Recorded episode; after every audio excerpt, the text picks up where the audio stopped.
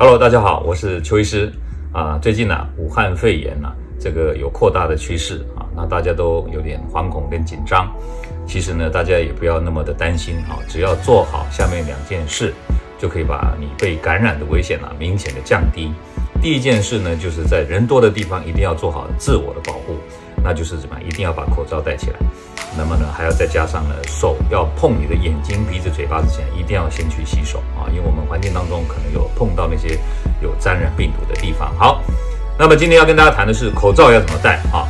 那口罩呢，我们知道哈，像这种口罩，这种就是造型用的，或者是只是啊一种布棉布口罩，大概就是只有防灰尘、防烟这样的效果。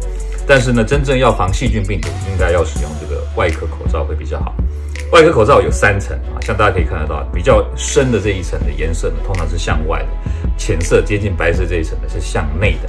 那我们戴之前一定要当然先洗手，手洗好以后呢，把口口罩拿出来，那最好呢稍微有对折一下，然后呢上下拉一拉，那到戴上来之后呢，要把你的脸整个包覆住，不要让气从旁边漏进去，而是你呼吸的气必须经过这个口罩进到你的鼻腔里面，这样才有达到防护的效果。拉上来以后，罩住整个脸，再用这个金属压条把你的鼻型跟脸型这边完全的压好密封，不要让气从这边窜出来。